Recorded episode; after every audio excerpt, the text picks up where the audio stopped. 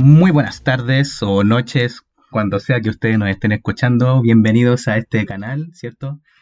Hoy toca la segunda parte de este capítulo de Japón y les damos la bienvenida. Yo soy Ignacio Marín, ya me conocen. ¿Para qué voy a seguir diciendo más de mí? Así que le doy el pase a mi amigo Felipe Meneses. Muchas gracias Nacho, muy contento de estar aquí nuevamente para darle continuidad a lo que fue la primera parte de nuestra historia de Japón, ¿cierto? Todo esto para darle un contexto histórico al manga y al anime, de los cuales vamos a discutir en mayor profundidad más adelante. Así que muy contento de estar aquí en una nueva conversación con mis amigos, eh, entre ellos al notable, al magnánimo señor Felipe Schnake. Que por cierto, Felipe, antes de de pasarte la batuta, quería mencionarte que ahora igual nos escuchan en Alemania, así que tú, tú tienes ascendencia germana, ¿qué nos puedes comentar al respecto? Eh, gracias Felipe, y qué bueno que me reconozcas. Eh, eh, disculpen, disculpen. ya sí, efectivamente tengo ascendencia alemana, y una vez me preocupé de averiguar dónde venía mi apellido. Mi apellido viene de una parte de Alemania que son como frontera entre dos estados, entre parte de Prusia y Hesse. Y la particularidad de Hesse, bueno, Alemania eh, recientemente nomás en la historia ha sido un país unitario. Antes era un país con múltiples estados, inestable políticamente y en la frontera. El estado de Hesse era tan inestable que la nobleza para sacar plata vendía a parte de la población como mercenarios y eran tan guerreros, guerreros tan buenos, tan notables mercenarios que varios algunos se fueron, por ejemplo, a la guerra de independencia, entre esos el más famoso de los mercenarios gesianos, el jinete sin cabeza. Eh, así que cuál diga la cosa. Bueno, ¿y tú, Nachito, cómo estás? ¿Cómo, ¿Qué tal la vida? ¿Cómo todo? Todo bien, pues mi amigo, aquí preparándome para conversar de este interesante tema. en todo caso, igual curioso eso de que nos estén siguiendo desde lugares tan lejanos, ¿cierto? Sobre todo teniendo quiero... cuenta máxima de, que tú tenés como justo desde ese lugar ascendencia. Tengo una teoría porque para que la gente, como ya estamos diciendo eso, nos escuchan también desde Estados Unidos, nos han escuchado desde dos estados, Washington e Indiana, y yo tengo la hipótesis que nos está escuchando la CIA, nos están sapeando. Ahí hay un cable metido. la CIA, claramente la CIA. Un bot de la CIA, no, no, no, una gente de verdad, porque todavía no somos realmente importantes. No va a haber una persona en un escritorio oyéndonos, va a haber un bot de la recuerdo, CIA. Recuerdo esta escena de la película de Los Simpsons, cuando están persiguiendo a la familia Simpson y ellos están hablando en un como en un tren. Y justo un loco los escucha. ¿No, han visto esa escena? Puta, no. Es muy buena. Yo creo que ese funcionario nos está escuchando a nosotros. No puede creer que, encontraron algo. Por primera vez en la historia de la, de la agencia. Encontraron. El bot, el bot, el bot, el bot Así es, el bot. Así que saludos para la gente. Para la gente del mundo. Para Washington. Para Washington, Indiana, Jesse. Y acá en Chile también. Realmente muchos saludos. Sí, así es. Eh, bueno, entrando en materia así ya más de contenido del tema, para recordar un poco, nosotros antes estábamos conversando sobre la historia de Japón. Básicamente vimos desde el Paleolítico, pero quedamos más o menos en la época, podríamos decir, feudal, ¿no es así? Terminando la época feudal del Japón. Sí. Y yo ahí quería como conversar ahí qué pensaban ustedes sobre que eh, cómo podríamos comparar ese periodo a nuestra época. Es decir... A, a nuestra época, cuando tú dices nuestra época, la que teníamos en ese momento de ellos. Claro, ¿por qué lo digo? O sea, porque acá las características de este mundo, con, el, con la restauración Meiji, que en el fondo ya la entrada a la modernidad misma del intercambio capitalista fuerte, digamos, y las relaciones exteriores e internacionales me refiero también, eh, hay una siempre una estructura social y cultural que no cambia de un año para otro, ¿cachai? Ni incluso ni de 10 años para otro, ni etcétera. Se demora incluso varios años. Entonces, en ese sentido yo quería como pensar que se supone que este periodo está plagado como de muchas pugnas entre distintos señores, ¿cachai? Que en este caso serían eh, eh, bueno, eh, muchos eran samuráis, pero en el fondo eran los señores feudales de estas tierras. Y que reunían su ejército Y cada uno si se hacía con el poder central que está en Kioto en ese momento, se hacía como con una unidad más o menos de Japón, manteniendo a toda la... Claro, un- que era la institución del shogunato. ¿Cachai? Que en Pero el fondo... el shogunato estaba- fue estable, pues, weón. Claro, pero es que en el fondo eso estaba a la par de un, ¿cómo se llama? Gobierno como de emperador o de los políticos, ¿cachai? ¿O no queríais decir algo, Felipe? Sí, es que, claro, es interesante porque yo volví a visitar este libro que estaba leyendo del Imperio de Japón, de la colección del siglo XX. Eh, entonces, ahí te hacen una comparación con la independencia de Estados Unidos, por ejemplo. Más que la independencia de Estados Unidos, del proceso de la construcción del Estado de los estados estadounidenses o de la nación estadounidense, ¿cachai? En el sentido de que te hablan de eh, los padres fundadores, ¿cierto? Estos personajes, eh, estas lumbreras que participaron de forma súper importante y categórica en el proceso de la construcción del Estado, en la redacción de la, de la Carta de Independencia, etc. Entonces, eh, acá en Chile sucedió algo muy similar también porque eh, esas personas, y, y me refiero del origen social de esas personas, porque esas personas formaban parte de cierta aristocracia local, ¿cierto? Eh, Claro. a cierto, si no me equivoco, es a George Washington, a quien se le recrimina mucho, eh, que hablaba de la libertad y la importancia de la libertad de los pueblos y de los individuos, pero tenía esclavos, ¿cachai? Sí, todos los gringos importantes tenían esclavos Sí, entonces. Entonces, eh, hay que reconocer ahí que formaba parte de cierta aristocracia súper bien posicionada. Y acá en Chile, por ejemplo, en su momento, en el capítulo de las historias constituyentes, también mencionamos, por ejemplo, a José Miguel Carrera, que tuvo una participación súper preponderante en el proceso de independencia y, y en construcción del Estado. Él, él hizo la primera constitución de forma bien personalista. Y él era hijo de una mujer que provenía de una de un largo linaje de hidalgos y mujeres destacadas de la aristocracia española. Y su padre también era un militar muy reconocido en la guerra napoleónica. Entonces, eh, asimismo, O'Higgins, su padre Ambrosio, también formaba parte de, de cierta aristocracia. Y en Japón eh, la situación no fue mucho más distinta. Eh, y se habla de los, de los shishi, los chichi, los, los chichigan, los chichigan. Son los, eh, así se les conocía a los padres, estoy haciendo comillas con los dedos, padres fundadores de Japón. Que como decía el Nacho, era como este grupo de, de samuráis en el fondo, que eran más leales al, al emperador que a la institución del shogunato. Eran, Entonces, ¿No era el nombre como I- Ichinshishi? Grupos militares. yo recuerdo que eran Porque yo escuché, chichi, lo leí. porque he leído como a veces eh, Ichinshishi, pero sí, es como Shishi. lo- googleé y me salían los chichigan, pues más fácil encontrar a los chichigan que- que a estos- a estos loquitos Creo que para, para entenderlo más, siento que es como más eh, eh, adecuada la idea de un caudillo militar, po. Porque en el fondo igual existían señores feudales aparte que tenían sus campesinos, etcétera, y gobernaban, pero aparte del shogunato. Al final el shogunato Ujú. regía, ¿cachai? Porque tenían las armas. po. y bueno, también lo que por- yo, yo quería como, como comparar, porque todo esto sería como, está como llamado como el feudalismo japonés, por, por básicamente por la estructura social y etcétera. Pero esa cuestión, ¿cómo se podría comparar en nuestra época? Es decir, en el fondo, nosotros, ¿durante qué época era, era la suya? Durante la colonia, ¿no es cierto? Eh, mira, yo creo que durante la colonia, y no sé de qué manera, porque lo que pasó con el Japón en esos siglos, entre el siglo XVII y el siglo XIX, es que cuando asume el shogunato Tokugawa y establece un rey, un red sobre el resto de los daimyo, eh, daimyo son estos señores feudales japoneses, eh, se establece un periodo de paz que se sostiene en que Japón se aísla del resto del mundo. Eh, establece la expulsión de los cristianos y la persecución de estos, y que Japón no va a mantener relaciones con el mundo exterior a pesar que reconoce que hay un mundo exterior.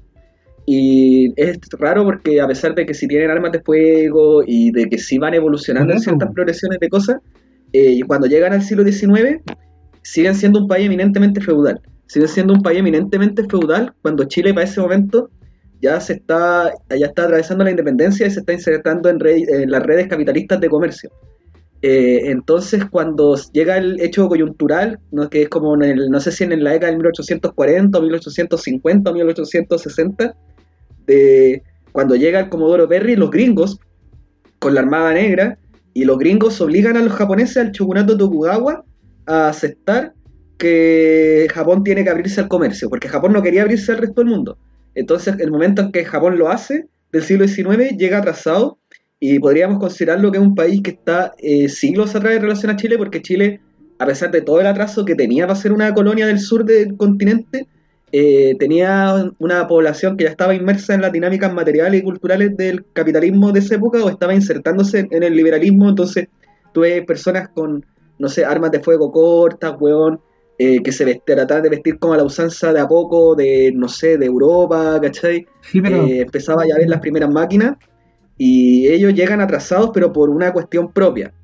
Pero sabéis que yo también siento que hay como un poco de caricatura, porque yo, seguro que estaba cachando, es que lo que tú mismo decías, po, en el fondo, sí está el chocunato desde el Tokugawa, desde el 1600, estuvo como cerrado, pero eso no impidió la adopción de puta, la ciencia y ciertas técnicas modernas, digamos modernas, igual a cultura europea, no tanto ¿Cachai?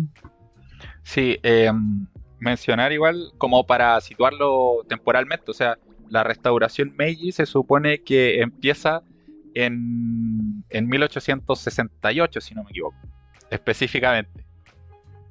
Fact sí, 1868. como con eso mismo cambio introducción de cambio es que lo que pasa es que eh, Shinaki está dilapidando su capital en este momento eso es lo que él piensa, pero realmente estoy disfrutando este momento de comerme una de las últimas negritas, que van a ver en Chile. Sí, yo le decía que la podía guardar y en 50 años más la, podía vender a algún coleccionista enfermo. Bueno, eh, en 1868 es cuando se produce, se produce la restauración Meiji y la modernización del Estado japonés. Entonces... Pero es que esa es la cuestión, pero modernización yo siento que en, en el sentido de que hay cambio y y, en, eh, ah, ¿cómo decirlo? En aspectos políticos y sociales en términos liberales. ¿Cachai? Ya. Y no fue la nada, pues, Hay una abolición de, por ejemplo, de la, de, como siempre, yo aquí dice como del feudalismo, por ejemplo, de la cuestión de la tierra, de tener como, en el fondo hay como la introducción de esta idea de ciudadanía, ¿cachai? Dinámica. La clase samurai se acabó, pues, Liberales. Claro, pero, pero, también lo que hay es en el fondo una restauración de valores súper tradicionales. Y toda, la, toda como la idea de la figura en un solo líder, que, ¿cachai? Que una familia, que es que en este caso la dinastía Meiji, ¿cachai? Y que tiene como su poder en la protección divina prácticamente. Claro, y el tema que por eso mencionaba la fecha en la cual comienza la restauración Meiji, porque es importante hacer esa salvedad. ¿Por qué? Porque, por ejemplo, el proceso de configuración o de creación del Estado moderno en Chile comienza alrededor de 1810, se podría decir, 1808, 1810. Entonces, eh, es en medio de lo que Eric Hobsbawm, este notable historiador británico, marxista, llamó eh, la era de las revoluciones. En cambio, Japón eh, construye su Estado moderno en medio de la era del capital, dando paso ya avanzando hacia lo ah. que es la era del imperio. Entonces los paradigmas, las lógicas de modernización, los proyectos capitalistas, etcétera, eran distintos a la época en la cual Chile estaba pasando por ese mismo proceso. Además de que Chile era, no sé si podemos considerar a América como occidental, pero Chile formando parte como supuestamente de Occidente. Pues, el, eh, ¿O no, ¿Qué opináis tú? Eh, que sí, en esa, como por eso mismo dije de que Chile, a pesar de estar en esta parte del continente, eh, era parte de estas redes culturales y comerciales capitalistas, pues, porque no solamente tú consumes mercancías, sino que consumes la cultura que viene junto a esa mercancía. Ahora, igual creo que con Japón, Eh, y es súper buena la temática que estamos hablando, porque, porque estamos hablando de todo esto en función del anime y manga. po. Y Sí. esto creo que es un muy buen tema, porque tú dices la era de que Japón se inserta ya en la era del capital a estas, a estas redes, con la era Meiji. Pero la era Meiji eh, no parte automáticamente, no es, no es que parte y va, el Estado se transforma, no, lo que pasó es que hubo una disrupción y mi, te- mi, mi creencia es de que para la transformación de la estructura de relaciones sociales japonesas feudales y hacerla evolucionar a una estructura capitalista, era necesario acabar con el meollo de aquella sociedad feudal y el meollo era la clase samurái, que era la que mantenía el poder, era la clase guerrera, era la sociedad de espadas, pues. El- era el camino de la espada. Entonces, eh, esto fue un proceso disruptivo porque no todo, porque el shogunato intentó resistir, pues bueno, el shogunato Tokugawa y Japón entró en una guerra civil, estaba el bando de los Ichinchichi, que era el bando del emperador, de la gente que, de los daimyo que querían devolverle el poder al emperador, y porque, o el bando que quería aceptar, quería que se mantuviera el shogunato Tokugawa, pues. Que rápidamente decir que para ese momento el shogunato Tokugawa estaba como aceptando la negociación obligada con los gringos que le querían imponer de apertura a Japón y el bando del emperador parte diciendo de que ellos se niegan a esa apertura. Después igual van a ser los que más se abran, pero ya es otra cosa. Pero este fue un proceso disruptivo, habían estos bandos y la clase samurái se plegó en estos bandos y hubo una guerra. Y esa guerra fue el Bakumatsu o la guerra Boshin, que fueron el último conflicto samurái en Japón y donde se acaba ya la clase samurái. Una clase samurái vence a otra y esa clase que es vencedora se transforma en la nueva clase eh, burocrática oligárquica. Eso, eso te iba a decir, mira, yo tengo acá una estructura más o menos social de la clase gobernante que sería, o sea, en el, en el periodo en general, ¿cachai? Que es una corte imperial, ¿cachai? Como representada por el emperador, pero que tiene caleta de trabajadores, un consejo de Sí, po. religioso, un consejo de otra cosa. Y eso eran lo- las familias daimyo vencedoras que del Bakumatsu, Espérate, que después pasan a conformar eso. Porque a- aparte de, está la corte imperial, pero aparte están los daimyo, ¿cachai? ¿cachai? Que son como la, podríamos decir, nobleza o los gobernantes territoriales, po, que son como igual o- o un contrapeso. Y, aparte está el shogunato, que es básicamente lo mismo, pero militar. Entonces aquí lo que pasa es que el shogunato forma parte de, la corte imperial y la corte imperial se come a los daimyo. Y los daimyo pasan a ser parte, como tú decís, de la burocracia, al igual que algunos que ahí les voy a comentar también por unos ejemplos de anime, y al igual que algunos líderes militares, y también la corte imperial, básicamente. Sí, po, porque hay, hay muchos animes que están ambientados en esta época. po. Hay varios animes que, Claro. que los meten. Hay un grupo, por ejemplo, que aparece en muchos animes que es muy famoso, el Shinsengumi. ¿Han, eh, han escuchado alguna vez tú, Meneses, por ejemplo, el Shinsengumi?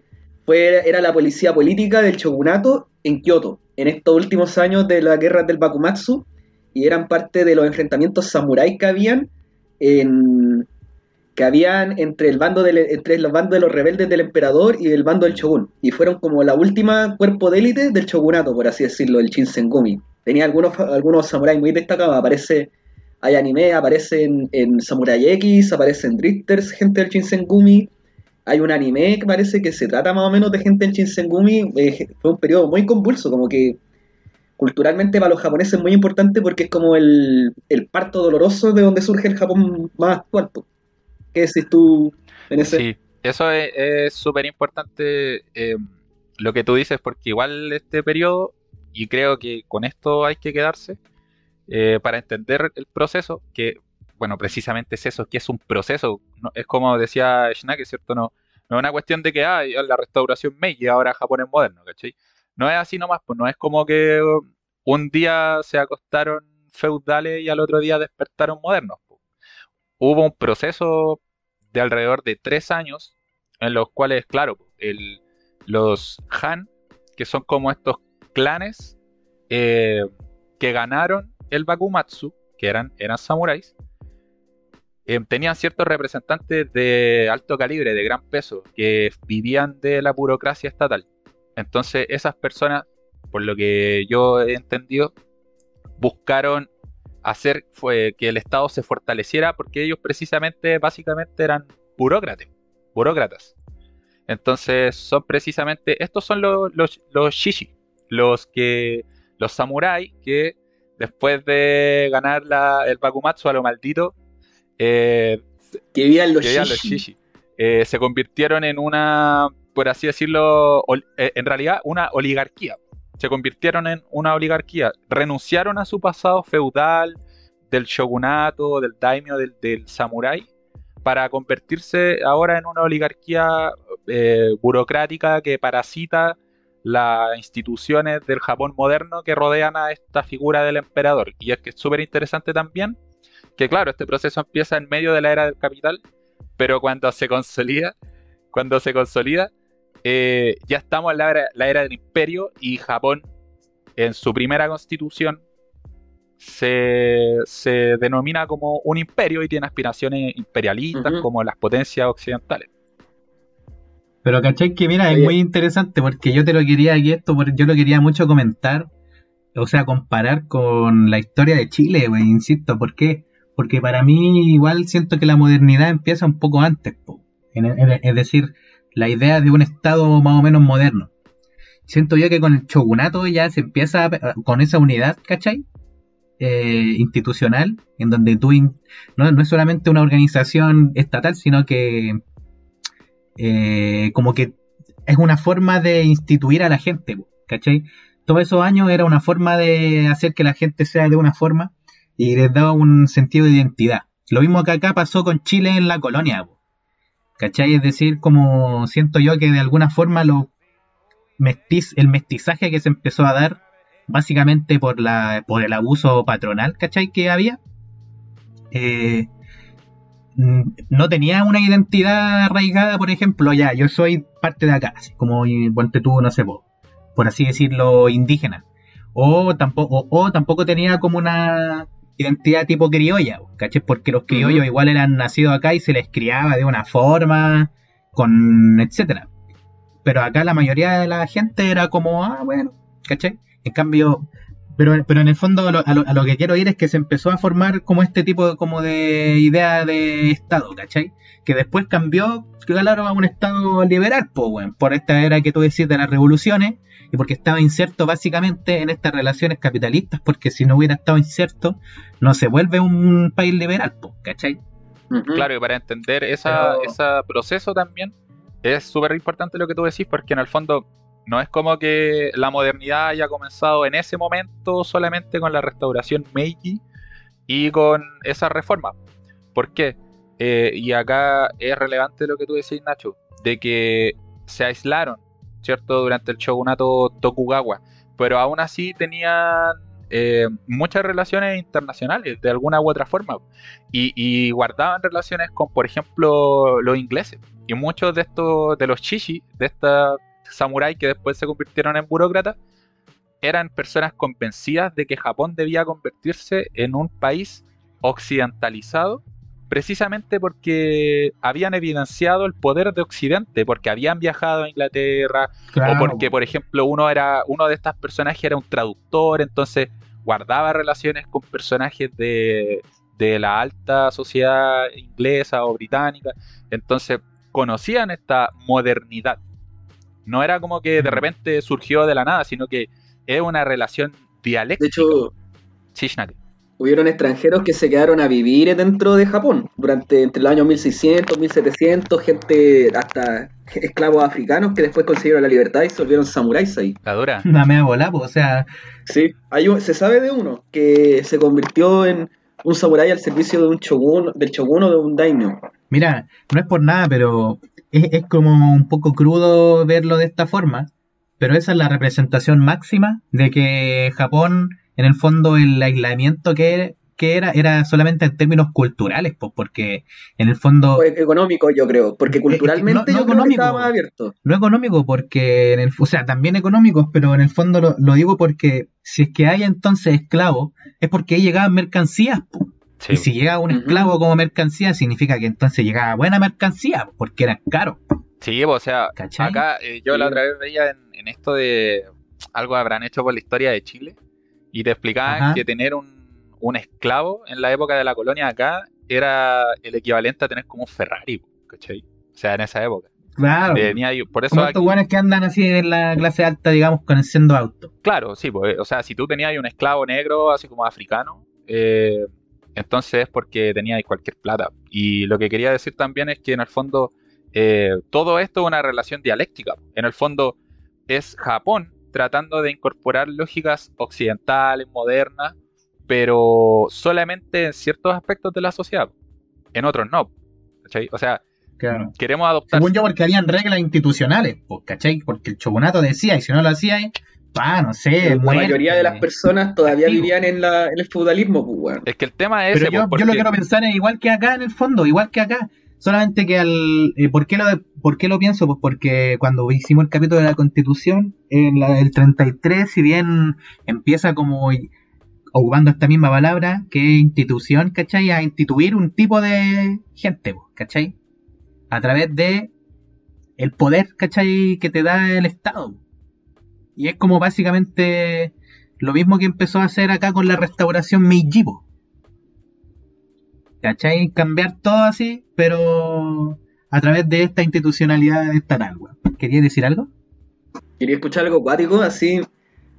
En el momento en que Japón eh, empezó a vivir su tránsito de las espadas a la modernidad capitalista, eh, en esos momentos la potencia del Pacífico era Chile.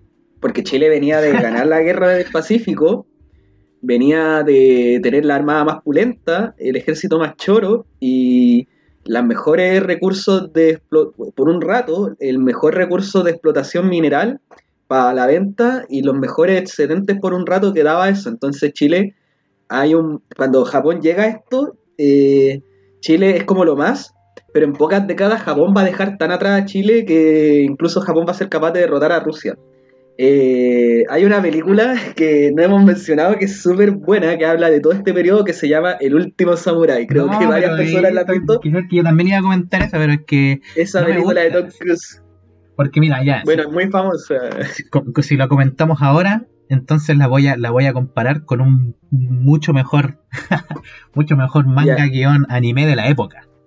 También. Ya, es que eso mismo, porque la gente no lo puede ver, pero quiero decirles que sería un gran amigo. Entonces, antes de que podáis hablar de ese amigo, de, buen amigo, eh, tú, ¿qué opinas tú? ¿Viste el último Samurai? ¿Te gustó Tom Cruise? Eh, bueno, es una película que igual hollywoodense eh, simpatiza harto como con la estética que tenemos inculcada por, por la sociedad en la que vivimos, ¿cachai? Y es fácil simpatizar con esas películas por, el romanticismo que trae, la idealización de ciertas cuestiones, claro.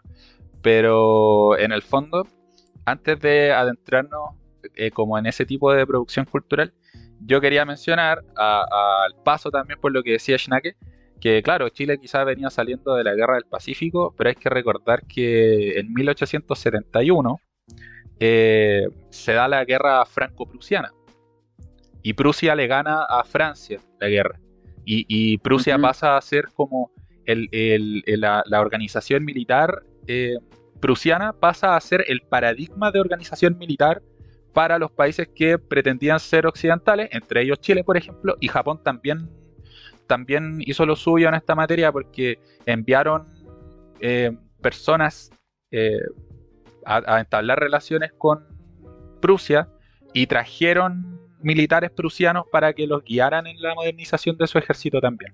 Entonces ahí, por ejemplo, el, el- el último samurái se podría caer un poquito, pues, porque te muestran que en realidad son los británicos los que están más relacionados con ese proceso, pero lo que ha demostrado la historia es que fue, fue Prusia quien fue más determinante. El, Sí, según yo también los holandeses. claro, puede como, ser. pero en un periodo, en, en el periodo Tokugawa al menos, fueron muchos los holandeses. Y eso quería des- destacar yo, pues que en el fondo la utilización de armas, por eso no me. ¿Qué pasó? Que me faltaba una cosa muy pequeña, porque tú Ya diga, diga. sí, sí, diga, ya es la diga. última antes de, de- de que le demos con todo. Eh, que, que tú hablabas de cómo se instituyen nuevas personas. ¿Cachai? Claro. Claro, pero, pero y, y acá vale la pena quizá, y quien no lo haya escuchado de la audiencia, eh, que puedan darse una vuelta por el capítulo de la historia constituyente de Chile, porque ahí hablamos de lo que es un contrato social y de cómo un contrato social regula todas las dimensiones de la sociedad, etcétera. Entonces, claro, en el fondo lo que se está haciendo con la restauración Meiji durante todo este proceso es reformular el contrato social que existía en Japón entonces. Y ello también significa que las personas tienen que adoptar nuevos comportamientos, nuevas dinámicas en todas sus formas de relacionarse. Eso era lo que quería. Sí, sí, pero tal, tal como dice la palabra, es restauración, pues. Significa que en el fondo, antes del, de los procesos del shogunato, que fueron como 700 años, porque fueron, fueron como tres shogunatos a la par, ¿cachai? Y el último shogunato era el de Tokugawa, que partió en 1600, ¿cachai? Es decir, 300 años básicamente, o 200 años, y eso es poco en relación a los 700 que eran más o menos completos. Sí, Entonces, lo único es que fue el shogunato más estable porque los otros estuvieron inmersos en guerras civiles muy cuáticas. Claro. Esa fue la única Oye, pero ojo que, que, guiarse por los nombres de, que los que la historia oficial de Japón le ha puesto a, su, a sus periodos no es como tampoco, porque de restauración, ¿qué puede haber? Eh, básicamente la autoridad del emperador, pero cambian muchas cosas en la estructura política, económica, social, entonces, y por ejemplo, la era, la era, la era que de la, de la que después vamos a hablar, que es cuando la, la era Showa, que es cuando está. No, primero, la, primero era Meiji, después la era Taicho y después la era Showa. Y la era Showa es, donde, es cuando está ya la Segunda Guerra Mundial. Cuando Japón. Ya, vamos a adentrarnos en eso en mayor detalle, pero eso significa como el periodo de la paz perfecta, ¿cachai? En la historia oficial de Japón, la era Showa significa así como la hermosa paz, o una cuestión por el estilo, porque el emperador dijo que no iba a haber guerra ni nada, porque él había entendido lo que significaba para la gente. Pero bueno, ya sabemos lo que sucedió, ¿no? Mm, cuático. Em, bueno, eh, para terminar de compararle aquí, eh, antes de antes de, instituirse más o menos la República, así como con la constitución del, del, 1833 en Chile, era igual normal este tipo de guerras civiles. Pero guerras civiles en qué sentido? Eh, entre básicamente grupos de la aristocracia local, de distintos territorios. ¿Cachai? Eh, ¿Por qué digo esto? Pues porque igual habían otras revueltas y que en el fondo igual eran más o menos guerras civiles, pero en el fondo no son catalogadas como eso, pues son catalogadas como revueltas no Ah, levantamiento popular y etcétera, que también los había mucho. Y seguramente en Japón también, porque en esa época, según yo, eh, la correlación de fuerza no era tan distinta a la que hay ahora. Que en el fondo los pacos tienen mil veces un armamento, ¿cachai? Equipamiento, todo así, en contra de cualquier levantamiento popular. Pero ¿por qué decía esto? Porque en el fondo eh, la, historia realmente no es tanto como lo romántico que te cuenta el señor, el, ¿cómo era este? El, último, samurai. ¿Cachai? En el sentido de que te muestra una, un, feudalismo demasiado clásico, en el sentido temporal de la palabra. Y puedo decir algo muy puro y saludable, y bonito y hermoso. Claro. ¿Qué cosa? Las relaciones sociales que te pintan en el, en, el último Samurai. Ellos viven ahí en, las montañas, viven pacíficamente, super, son todos súper felices, escriben poesía, entrenan. Los cabros chicos juegan por ahí. claro, son un pueblito feudal así. Un toyo. Cuando en realidad estos locos igual vivían en ciudades nomás, pues igual como nosotros, y estaban ahí. O sea, ahí hay un debate. Yo creo que ahí igual hay un debate que creo que va a ser bueno porque va a ser un debate que va a estar recurrentemente en este capítulo de que, que Japón se va modernizando, pero todo Japón van a haber resistencia del ah, feudalismo, van a haber resistencia a la cultura antigua y el tema es que y en la producción cultural del anime hasta el día de hoy el campo japonés sigue siendo el lugar de supervivencia de las viejas tradiciones y de los viejos modos. Y eso es una constante tanto en el anime como en el manga, pero también mm. en la realidad. Y es real también de que, por ejemplo, porque antes de que hables tú de eso, el último Samurai está basado en, una, eh, en uno de los últimos eventos de la guerra bochino del Bakumatsu, o en una rebelión Samurai de principios de la era Meiji. Y es verdad que estos eran tipos que vivían, no sé si 100% como te lo muestran en la película, pero que si eran aldeas feudales que subsistían en los recónditos de las montañas de estas regiones montañosas. Y estos van a ser grupos que a través del siglo XX van a estar permanentemente tensionados por el desarrollo del capitalismo, ¿cachai? Hay un momento eh, antes de, para terminar, es esta intervención de que del siglo XX, de hecho, en que los padres y las madres empiezan a ver cómo su prole se va a la ciudad y en la ciudad cambia. Y ahí se hay el, ese conflicto ahí entre el capitalismo y, y lo propiamente como local. Sí, y, y- y es genial lo que dice Shinake porque eh, pa- solo por el gusto de echarle más pelo a la sopa, porque Shinake dice, se moderniza todo Japón y eso lo podemos aplicar Claro. a todos los casos, o sea, se modernizó todo Chile, Acá también se a Chile. modernizó todo Chile, Mm, claro. el campo sigue siendo hasta el día de hoy el, en uno de los bastiones de las prácticas más tradicionales. Podemos ver pensamientos que muchas veces, no quiero caer quizás en generalizaciones apresuradas, pero por lo que me ha tocado ver también, lógicas mucho más patriarcales y machistas también, por ejemplo. Entonces, en el fondo religiosidad es mucho más fuerte. también por eh, superstición, etcétera. Eh, pero en el fondo también lo que quería decir es que siempre que entendemos estos procesos como de comillas modernización, eh, siempre es una isla de modernidad en medio de un mar de antiguo régimen, tradición, como quiera decirse. Sí. Y ¿Y qué tenés tú para decirnos con esta, nuestro moderniza- esta modernización en el fondo empezó antes, pues empezó, eh, como te digo, con el intercambio. Tampoco es como algo que en el fondo los, las personas digan, ya, ahora voy a ser moderno. Puta, no es algo así, ¿cachai? Tampoco pasó eso acá, po. ¿Sabéis qué? el Tengo es como- ganas de ser moderno. Claro, en el fondo es por los intercambios que se van dando, intercambios materiales, y eso también viene cargado de intenciones y, cu- y cuestiones, ¿cómo se llama?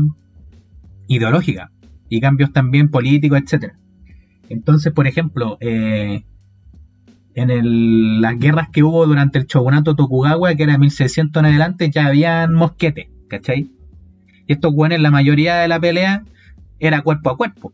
Pero como se luchaba en todas partes del mundo, pues, ¿cachai? Onda aquí en la colonia, igual, pues, desde lejos el mosquete y la weá era tan lenta para cargar que los guanes iban ahí nomás con su espada, nomás al peo, o si no con su lanza, pues. Eran armas muy En el fondo, la-. Claro, la guerra en el fondo era eso. Y la weá cambia, siento yo, que piensan ustedes también, como muy rápido. Pero, a ver, así como pregunta dicotómica de sí o no, de si esto cambia con la Revolución Francesa. Porque en el fondo ahí se forman ya más eh, oficialmente su, su, su- O sea, con la Revolución Francesa me, me refería más que nada con Napoleón. Que en el fondo se forman eh, ejércitos nacionales. po. Y como profesionales bien equipados. Sí, ¿Qué piensan ustedes? Sí, no sé si, Claro. no sé Eh. si con ese hito específicamente, pero sí durante ese periodo, más o menos. Esa durante época. ese periodo. Ahora, no sé qué tiene tanto que ver con el tema, pero, pero sí. Y... ¿A qué quiero ir? Porque en el fondo estos locos guerreaban así entre ellos, igual como se guerreaba acá en el proceso de la, de la, de la República incipiente, ¿cachai? Podríamos decirle, antes de 1833.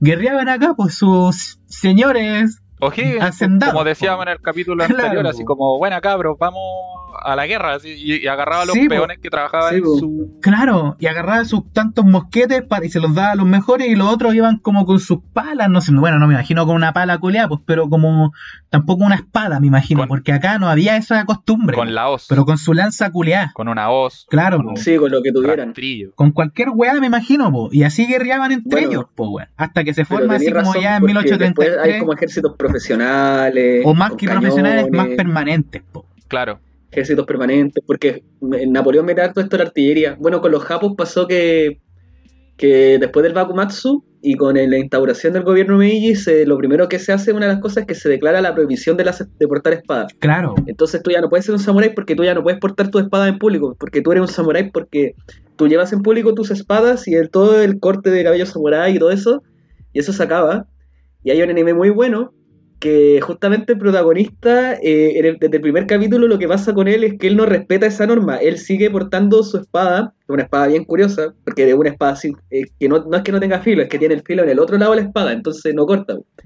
Que nuestro amigo Kenshin Himura del Samurai, del, digo, el manga, el anime manga Samurai X, o también llamado Rurouni Kenshin Vagabundo Kenshin.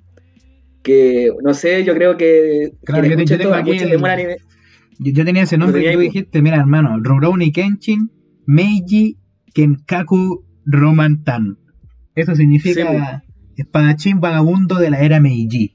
buenísimo. Exactamente, porque eso es lo que es Kenshin, porque Kenshin eh, fue el samurái más brígido del bando de los Ichinchichi. Fue el más brígido al punto de que le llamaron Batusai el destajador, que significa como el destajador de la- de- del, del- del desenvaine, porque su técnica era de que él te mataba al tiro cuando sacaba la espada, pa, y en el primer movimiento de desenvaine te mataba, weón. Mm. Y él vence- eh, termina la guerra y él está tan para la cagada por todo lo que fue masacrar a tantas personas para que ganara el bando Meiji que se convierte en este Ronin vagabundo. weón. Oye, recordemos que, pero no deja la espada. recordemos que solo cuatro personas en Japón alcanzaron el, el título de que tenía este personaje. Solo cuatro espadachines. O sea que era Es que era muy cuático, élite, así, pero mejor imposible.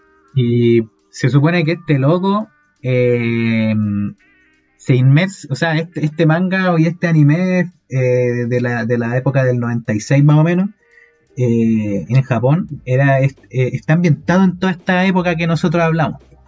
Pero Sí, empezando la hecho, hay restauración, personajes históricos. en el Hay fondo se- personajes. El... pero será como histórico en el sentido de ¿hay archivos reales? ¿O tú decís que Mira, están- como mira. una novela? weón?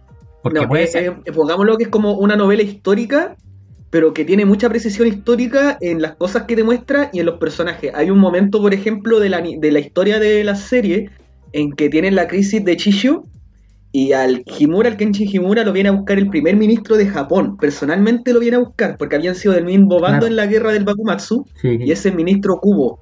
Y ese fue un ministro que en el propio anime te muestran que después de eso es asesinado. Dentro de la trayectoria del anime te dicen de que los asesinos fueron enviados por Shishio y ahí mataron al ministro Kubo en su carruaje, pero en la vida real, efectivamente, el ministro eh, Okubo fue asesinado por unos como remanentes de los bandos como samuráis del shogunato Claro. que por rabia le hicieron un atentado y le mataron en su carruaje. Entonces, el anime lo que tiene que es muy bueno es que eh, tiene muchas precisiones históricas de lo que te muestra del periodo y de las vicisitudes del periodo.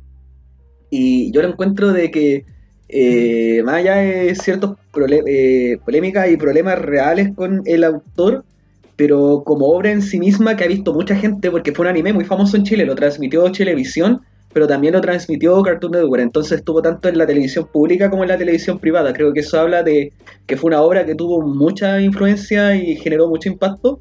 Y creo que hasta el día de hoy es uno de esos como animes mangas que son como de culto, de que tú habláis con personas que han visto anime y, que- y re- ah, sí, Samurai X, vieron Samurai X, Mm. varios también han leído el manga.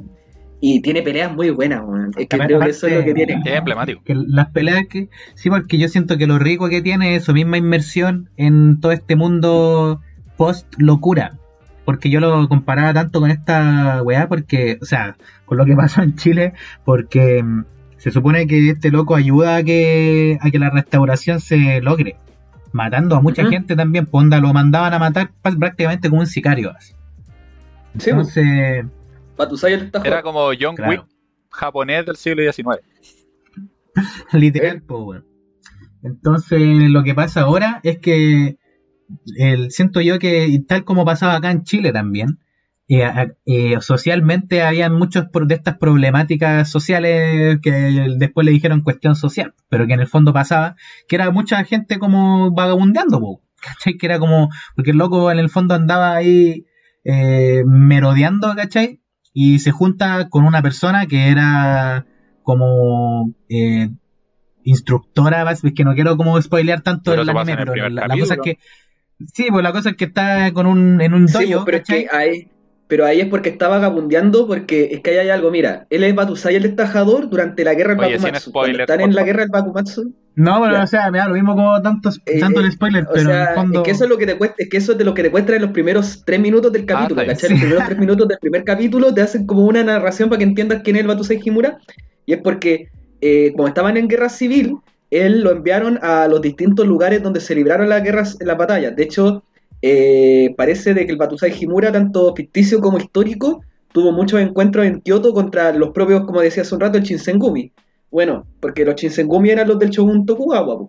Entonces él peleó en todos esos lugares y ya cuando se acaba la guerra es como yo qué hago y es como que empieza su travesía por el desierto y se convierte en un vagabundo que ya es como un, eh, un ermitaño, está fuera de la ley, este es un proscrito y yo siento de que no lo detienen por un tema de que el gobierno reconoce todo lo, que le debe a este weón Y yo creo que ahí también juega algo que habla mucho de este tránsito cultural, de que es como en el gobierno lo componen gente que fueron samuráis, que fueron jefes locales feudales. Y ellos saben de que este loco es el mejor con la espada. ¿Entiendes lo que digo? Es el mejor de todos con la espada. Entonces ahí también entra algo de que en ese momento de la historia todavía subsiste parte de como esta como visión, esta comprensión del camino de la espada. Y por eso el tipo es un vagabundo que, de hecho, con su espada ya con filo al revés para no matar, lo que trata de hacer es mantener donde vaya la paz de la nueva era, porque nadie quiere más guerra, todos quieren vivir en paz y disfrutando las cosas que se supone que va a traer la nueva era, que es la restauración Meiji. Y ahí pasa lo que dice este hueón, que se encuentra con Kaoru. Claro, oye, y además de que quizá por mucho respeto que, que, le puedan tener a este personaje, por sus grandes habilidades, por el camino de la espada, eh, está el tema de que, bueno, ¿quién lo atrapa?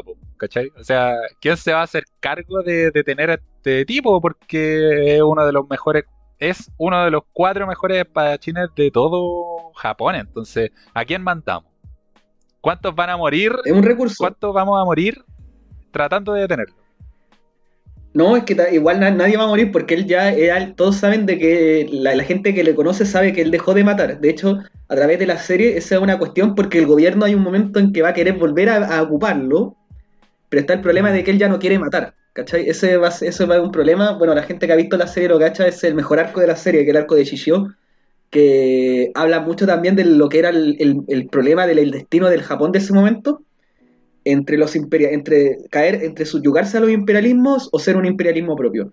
Pero yo creo que ahí, bueno, yo vi la serie, pues, ¿cachai? Entonces el gobierno japonés no, es que tenga un problema con Kenshin de que no, como te paramos, sino es que como que creo que hay un tema como de pasividad nomás, de que se acaba la era y se asume nomás y eh, se deja ir al personaje, porque también siempre pasa eso en las guerras y en especial en las guerras civiles, que cuando acaba la guerra se produce un vacío, ¿cachai? Un vacío donde eh, la gente puede perderse, puede mimetizarse con la nueva estructura que ha surgido, ¿cachai? Donde aparte hay que crear mucho nuevo, entonces ahí en ese tránsito él está ahí vagabundeando viola. Se, y llega todo. se raja el tejido social. O sea, muchos huérfanos, por ejemplo, mucha gente mutilada, mucha gente pobre. Cuando, por ejemplo, se enfrentan dos ejércitos profesionales en un campo de batalla, claro, son masacrados los soldados, pero cuando habláis de una guerra civil, estaba hablando de, precisamente civiles que se masacran en las calles, en los campos y, y bueno, termina desangrándose de una forma mucho más profunda la sociedad. Entonces también este anime nos refleja ese, ese dolor, esa orfandad tras una guerra muy sangrienta, muy profunda.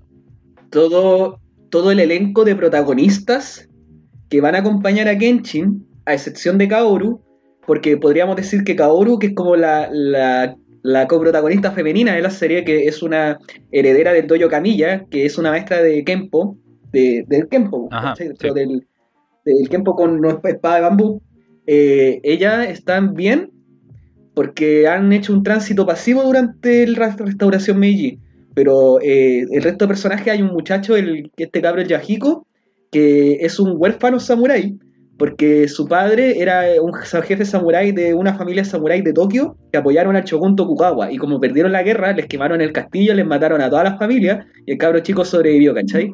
Y ahí en un momento de la historia recogido por Kaoru, ya Kaoru estando con Kenshin.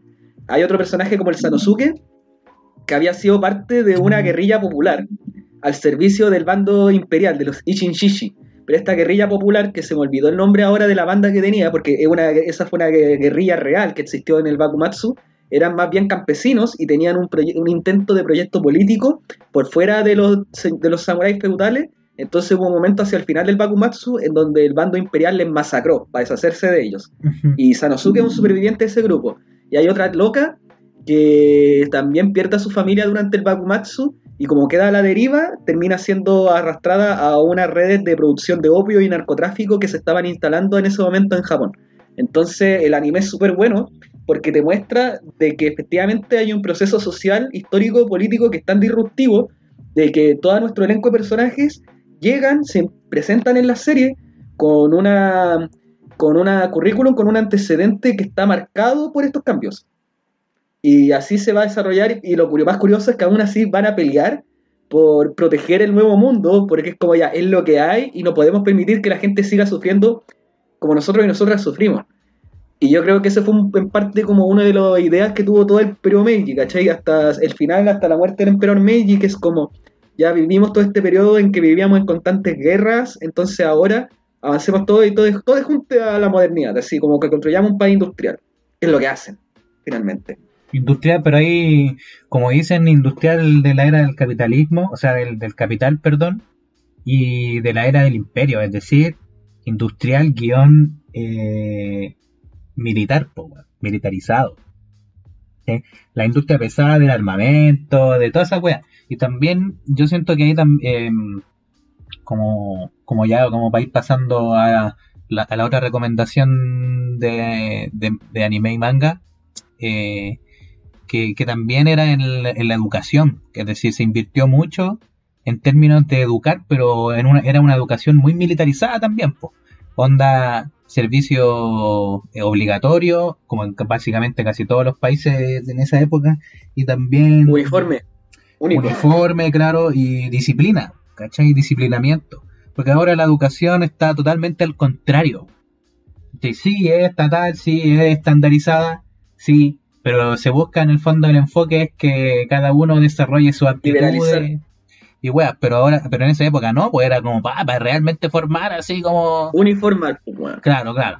Y eso tuvo sus resultados, pues weón, porque hay que pensar de que en las postrimerías de la edad Meiji, en el año 1905, weón, fue la guerra ruso-japonesa y Japón derrotó al imperio ruso. Claro, y después invadió China, toda la weá no, no está dentro de los animes que nosotros eh, hablamos para lo que íbamos a decir hoy día, pero hay un anime, por ejemplo, muy breve llamado Golden Kamuy, que de hecho está ambientado en esa guerra, weón, ahí en el norte de Japón.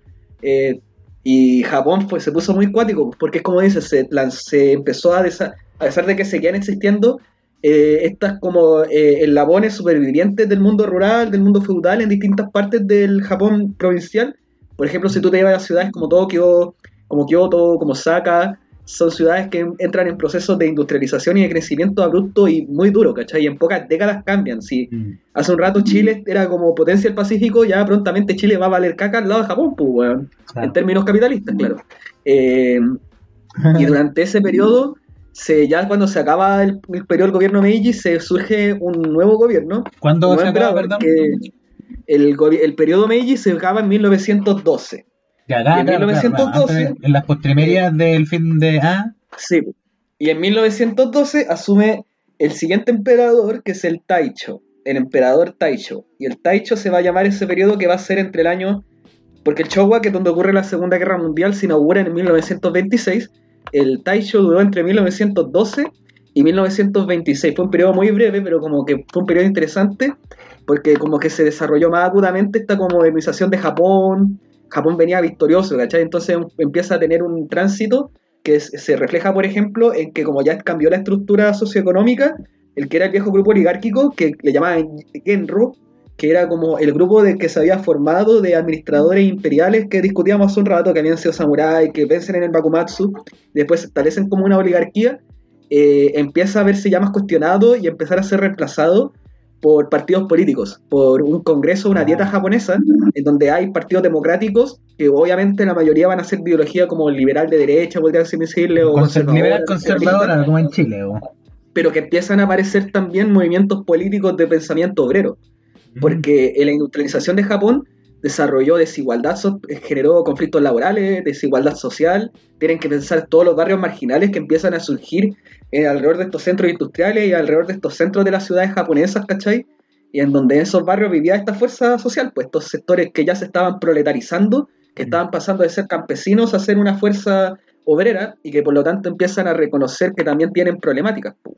Claro. Entonces, fue un, bueno, fue un periodo corto porque se murió rápido el Taicho, pero fue un periodo muy dinámico. Claro, oye, sí, eh, solamente agregar también que eh, un dato interesante es que entre el, entre el último cuarto del siglo XIX, es decir, por alrededor de la década de los 70, 1870 y algo, hacia 1920, 30, la población de Japón se duplica. En esos 50 años, la población de Japón pasa de 30 a 70 millones, ¿cachai?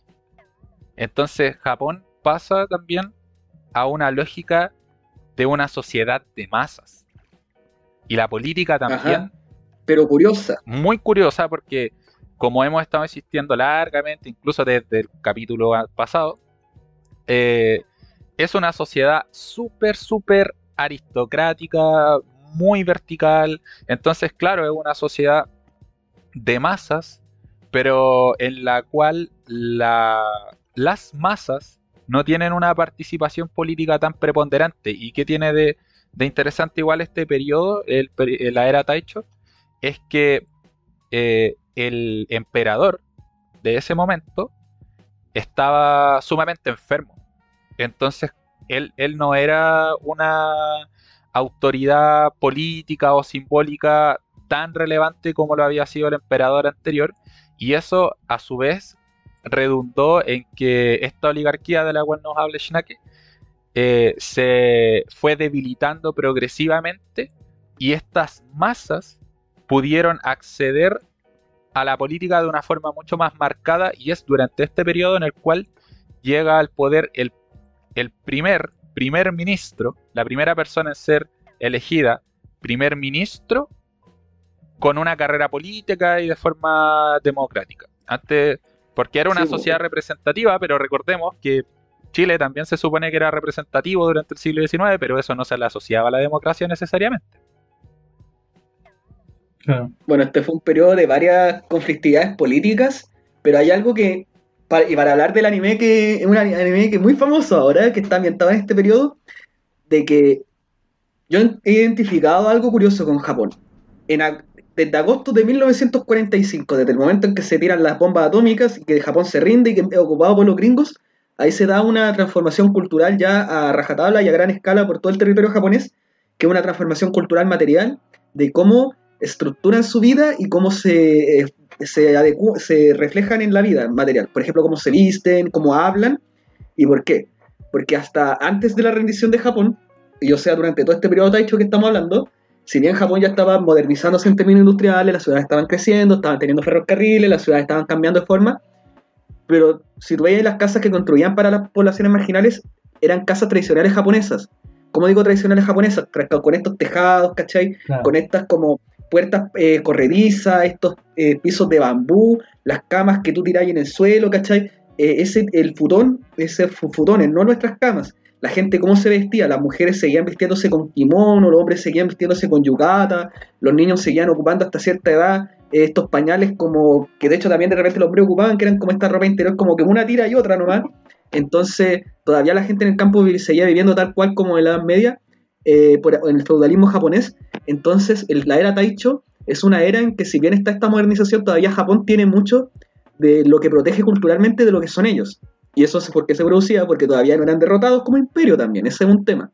Entonces, eh, es un periodo que tiene todos estos contrastes, es muy rico en ese sentido, porque tú, yo he visto a veces grabaciones, por ejemplo, que han hecho como del Japón de, esa época, y tú ves como que en lugares en donde están empezando a haber torres de reloj, de edificios de 3, 4 pisos de concreto, pero la gente que a veces transita ese espacio, ya hay personas que se están vistiendo como al occidental, pero tú ves mucho de remanente, mucha gente vestida a la usanza tradicional y elementos verdaderamente tradicionales que todavía están en el espacio. Y el anime y manga que quería comentar, que está imbuido en esta como complejidad de la supervivencia de lo tradicional ya en el siglo XX, es precisamente este famoso anime que ha salido ahora que espero que muchos auditores, auditores, auditores lo se conozcan, Kimetsu no Yaiba. No sé, ustedes ya lo han visto, si tienen ya su personaje favorito de Kimetsu no Yaiba. Yo personalmente quiero a todos mis cabres de Kimetsu no Yaiba, mis niños, mis niñas, muy valerosos que son, eh, valerosos y valerosas. Eh, es muy bueno, eh, sin redundar tanto en hacer spoiler en argumento. Bueno, básicamente se trata, se llama Guardianes de la Noche, por así decirlo, tuviéramos que decir una traducción al español. Eh, su autor es del manga, es Koyoharu Gotoge. Está, la primera publicación fue el año 2016, es un manga reciente, pero el manga terminó, no el anime. El manga Ya terminó en listo. 2020. Yo vi el último capítulo del manga. Ustedes sigan viendo el anime, pero yo ya lo vi. Bueno, eh, trata de chicos, de trata de este grupo secreto de paramilitar de samuráis que a través de técnicas de respiración medio místicas son capaces de hacer estos ataques especiales. ¿Por qué? Porque tienen que enfrentarse a los demonios que existen en Japón, a estos yokai, que son que, que devoran personas y tienen que acabarles. Son como medio vampirescos, pero se comen directamente a las personas. Y son muy fuertes, entonces por eso tienen que pelear de esa manera. Y visualmente es un anime muy rico. eh, la banda sonora que tiene también es súper buena. Y cuando uno lo mira, es como curioso también, porque tiene eso. Oye, un detalle, un detalle muy pequeñito. Eh, la, una de las personas, de la, de la deportista que clasificó a la final de los Juegos Olímpicos, ahora en Tokio, eh, hizo su, su presentación con una canción de Kimetsu no Yaiba, con la canción de Zenitsu. Buena, buena. Buena. Si tiene buenos temas. La voladita, sí, Bueno, ahí hay algo, por ejemplo, no sé si ustedes se percatan cuando ven ese anime de que están peleando con espadas samurai, pero su uniforme es como de estos uniformes que ya van a tener los como secundarios japoneses, Mm. porque es un uniforme como que ese uniforme de hecho, y que bueno que hablábamos del tema de la uniformidad y el seguir como estos códigos militares occidentales, porque ese uniforme japonés de escuela pública es como un uniforme imitado de la, de la vestimenta militar occidental, y cuál es la idea esa, la uniformidad, ¿cachai? Claro. Entonces, como ya están en pleno siglo XX, ¿cómo se visten estos samuráis, eh, la- los pilares y los de, los de esta sociedad? Se visten de esta manera, pero ¿con qué combaten? No combaten con armas de fuego, combaten con espadas y son prácticamente samuráis. Pero se visten de esa manera, de repente se suben a estos ferrocarriles, a pesar de que las casas que vienen son eh, casas que están hechas todavía a la usanza eh, o feudal. Pero tú veis que, por ejemplo, hay personajes como la. Esta, la que es la Pilar Mariposa, que. Bueno, ella es como que una médica, ¿cachai? Y tiene su laboratorio y todo. El Tanjiro, los protagonistas, la familia Kamado, viven prácticamente todavía en situación feudal y viven en un pueblo que está alejado a la montaña. Y cuando por eso el cabro, eh, en determinado momento, llega a la ciudad, en un cielo, cuando ya avanza la trama, se sorprende Caleta porque nunca había visto un lugar como ese. A pesar de que vive en el mismo momento. Y eso efectivamente era así. E- e- Eso, eso aparece en harta anime, ¿eh? Ahora estaba pensando hasta en Dragon Ball aparece esa idea. Claro, mira, eh, es súper ¿De la interesante eso precisamente por, por cómo se plantea una relación conflictiva entre todo lo que significa la modernidad versus la tradición. De Porque, hecho, el malo es- se viste como muy a la moderna, como Michael Jackson. amigo, iba a decir Hay momentos, sí. exactamente eso, porque el loco, cuando tú veías a este antagonista, es un burgués. Es una persona que se viste Pero no todo el rato, no todo el rato. A veces, a veces se transmuta a una mujer vestida como Ya, pero estáis una spoileando. cortesana.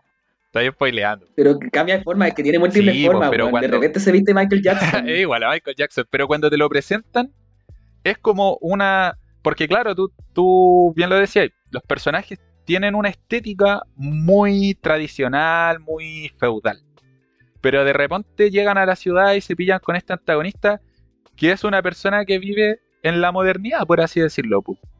Con una estética moderna, con, con su... Muy burgués, pero en realidad le, le la levita, su gorro, su sombrero de copa, etcétera entonces, y también, eh, en cierto punto, como mencionaba el y creo que no es un spoiler para nada, porque no estoy re- revelando ninguna cuestión, pero en cierto punto aparece un tren. Y hay un, Claro. un conflicto súper profundo con el tren como tal. Y recordemos que el tren fue el símbolo de la modernización capitalista, de la industrialización. O sea, tener trenes, tener ferrocarriles, era ser moderno. ¿O no? En Samurai X hay un capítulo de relleno en Samurai X. No, no oficial, es un capítulo de relleno. Porque también tuvo relleno Samurai X. o algo así. en que también se van un viaje en tren y en ese viaje en tren también tienen problemas algunos con el tren mismo, porque piensan que una máquina que le lleva al infierno, hay otro que piensa que las fotografías te roban el alma. Entonces no se quiere sacar una foto, pues, weón. Mm, Es muy gracioso eso, weón. Claro, oye, y por ejemplo, ahí también hay ciertos personajes que son interesantes porque eh, no recuerdo bien el, el que tiene cabeza de jabalí. ¿Cómo se llama? El Inosuke. Claro, él es como completamente salvaje, o sea, él no podría Ah, estar claro. más alejado de la modernidad y es el que más problemas tiene con el ferrocarril, por ejemplo. Entonces, Sí, bu. se plantea esta dicotomía, esta, esta relación conflictiva entre el ayer y el mañana, o, o más que nada, el ayer y el hoy, quizá, porque es que ese es el tema, que lo que te muestran ahí es lo que decíamos hace un rato, o sea, la modernidad era una isla en medio de un mar de tradición y de lógica muy antigua. Y esa serie igual te permite apreciar eso en ciertos momentos, de manera bien clara. Creo yo, ¿no, Shinake? Sí, aunque igual la trama es Sí. como, va como para otro lado. Sí. O sea, no, Sí, es que bueno, la No, trama no, se no va ya al, al conflicto importante, que es un conflicto que podría darse en Japón feudal. Que de hecho, igual yo siento que lo importante de ese conflicto es como que, que te muestra, estamos entrando en la modernidad y tenemos que ser capaces de superar este último escollo de esta era previa de la humanidad en la isla, en donde teníamos, era, teníamos menos control y ahora que entramos a otra era, eh, tenemos que acabar con esto para entrar completamente a la era. Y por eso es de que el conflicto principal, porque Mm. en la serie te muestran como que se viene dando de harto rato, de harto rato esta batalla contra Claro. los demonios. Pero justo por eso es que llegó nuestro cabro Tanjiro con Zenitsu y con Inosuke y con nuestra cabra Nezuko, porque van a ser nuestro elenco de personajes que van a acabar con el conflicto. Eso, Pero yo no les digo nada porque yo ya me leí todo el manga. sí, oye, pero Pero lo que dijiste ahora eh, encuentro que es bacán porque eh, cuan- cuando, uno lo, lo piensa de cierta forma, no puedo creer que se me acaba de olvidar lo que estaba a punto de decir. de nuevo, De nuevo, ¿sabes? Que tenía la idea en mi cabeza y apenas la empecé a decir, la olvidé. El, bot, el bot de la CIA quedó colgado. Que no había tiro, error. Error nomás. Pero puta. en el fondo, ¿qué quería decir? Ah, ya, sí, ya me acordé. Em, que, claro, estos demonios, esta fuerza oscura, representan lo viejo, eh, lo tradicional, lo antiguo, lo, el, el- el- lo rural, ¿cierto? No lo, lo Pero contra- no, no representaba lo- la modernidad. no, po. O sea, ah, mira, eso es interesante, sí. Pero es que el más fuerte de todos es como el moderno, ¿cachai? Pero en general como que su ambiente está más en lo rural. La mayoría de Mm. los demonios y los escenarios que te muestran ahí, al menos hasta donde yo he visto.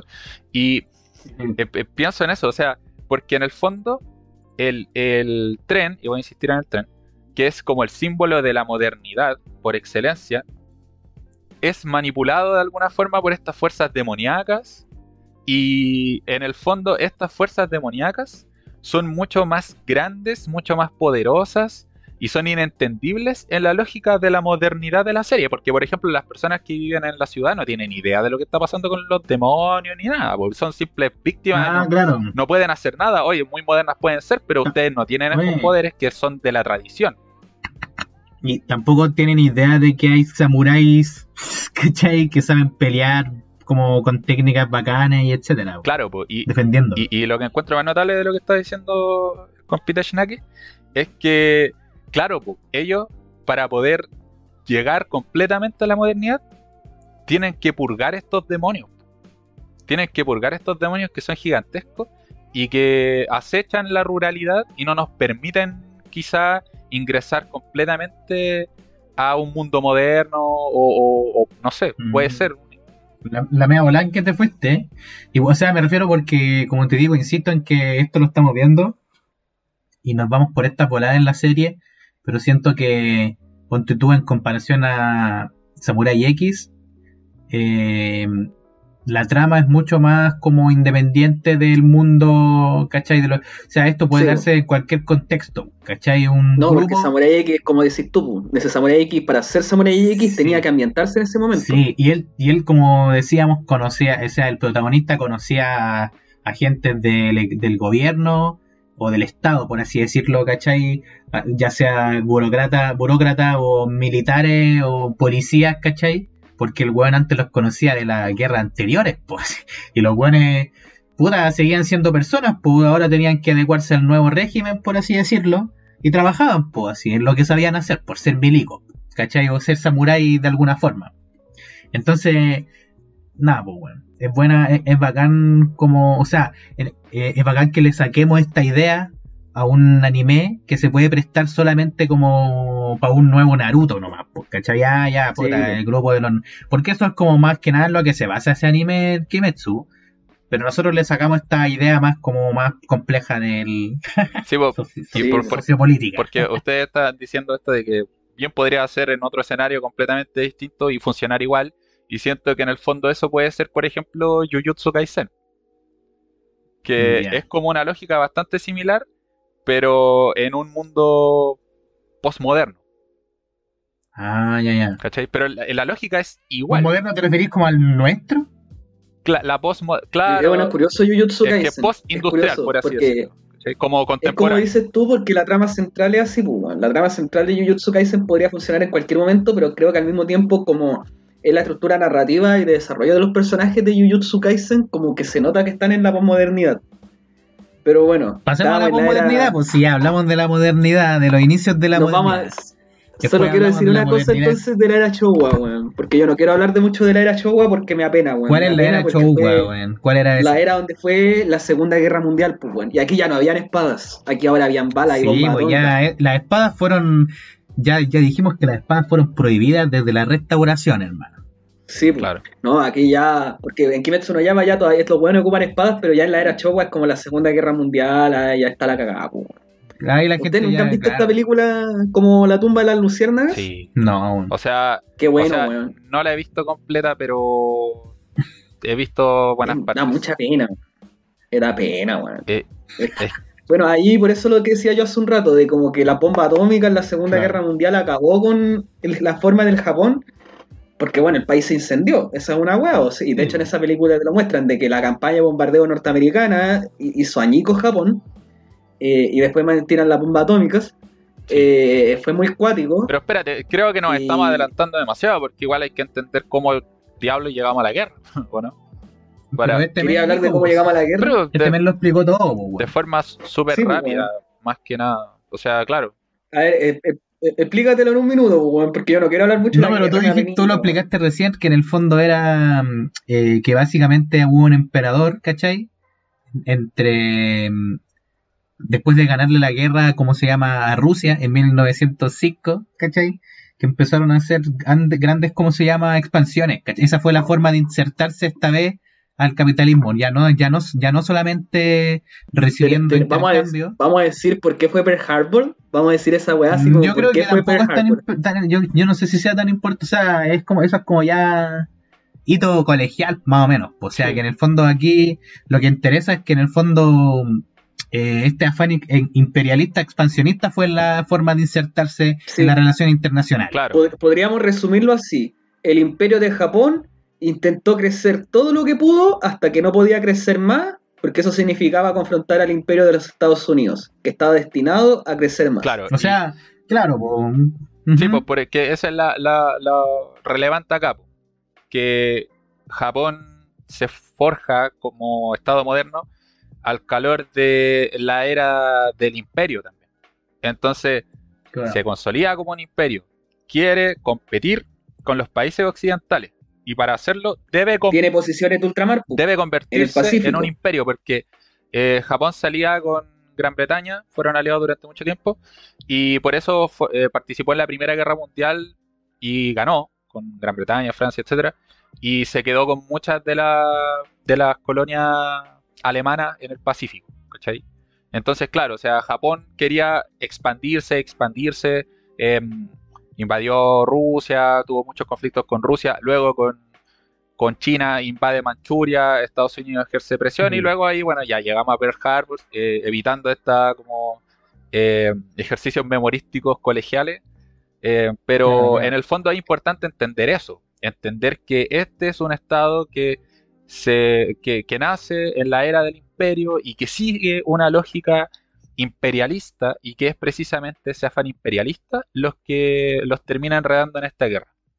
Porque, y, A todos los imperios les pasa, weón. A los cartagineses les pasó con los romanos y perdieron. claro, y, y más que nada, eh, una cuestión interesante, porque claro, no se trata de, de entregar datos así como solamente ejercicios memorísticos, sino que cuando una sociedad es imperialista, tiene estructuras imperialistas y tiene una economía imperialista. Para un país como Japón, en el cual fueron los, los, los samuráis, a fin de cuentas, que ganaron el- la, la guerra, el Bakumatsu, después se convirtieron en, en burócratas, en una oligarquía y también en una en la burguesía, en la nueva burguesía, ¿cachai?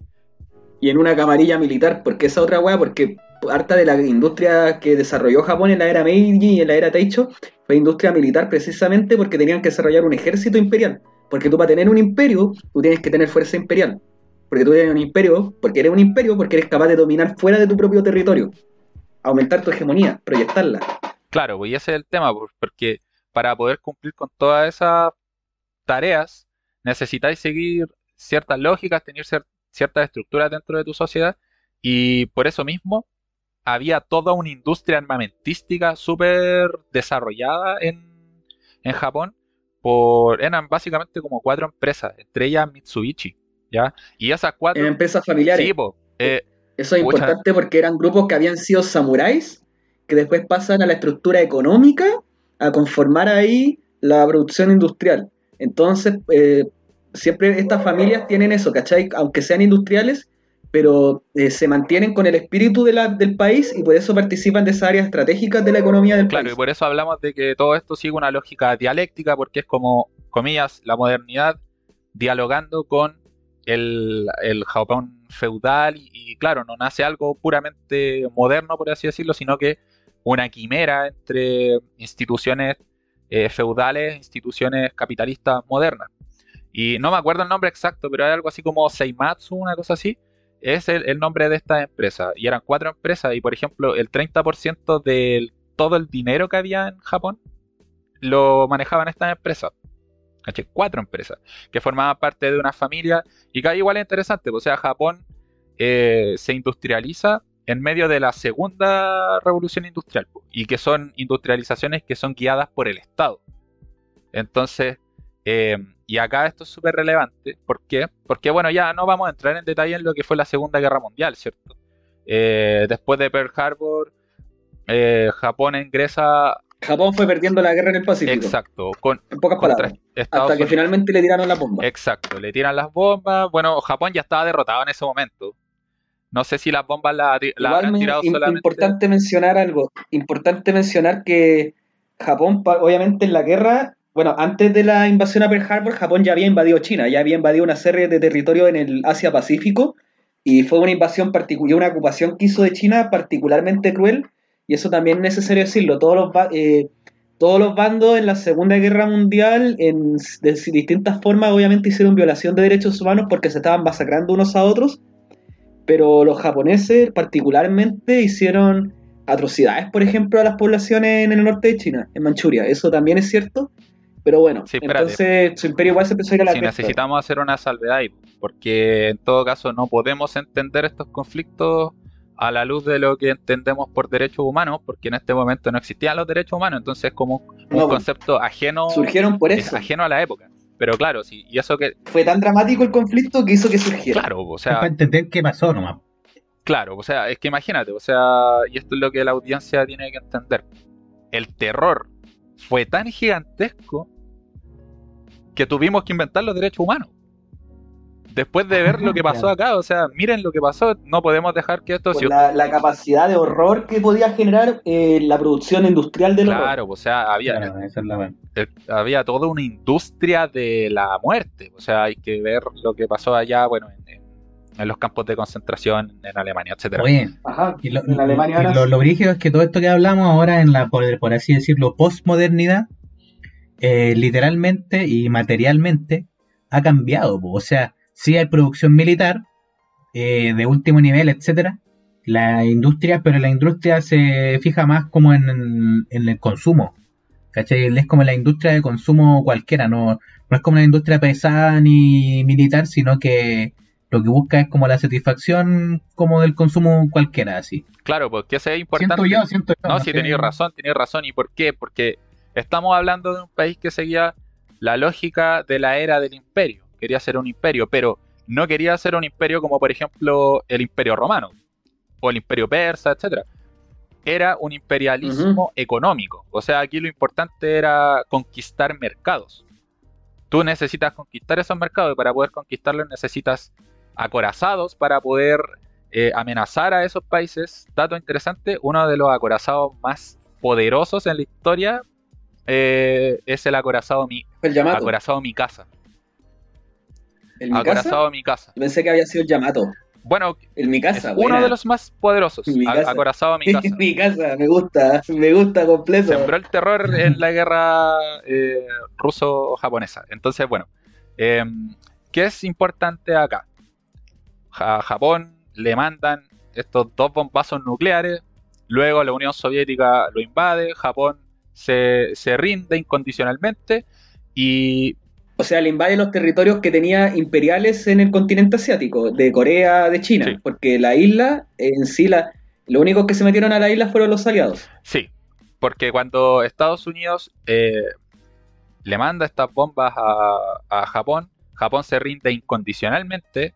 Hay una famosa fotografía en la que sale eh, eh, Douglas MacArthur al lado de eh, Hirohito, el emperador, y en ese momento ellos se estaban juntando para eh, sentar las bases de lo que iba a ser la, la rendición igual eh, japonesa, o, o más que nada lo que venía para adelante para Japón, porque eh, desde 1945, cuando termina la Segunda Guerra Mundial, Mundial y hasta el 52, Estados Unidos ocupó militarmente Japón.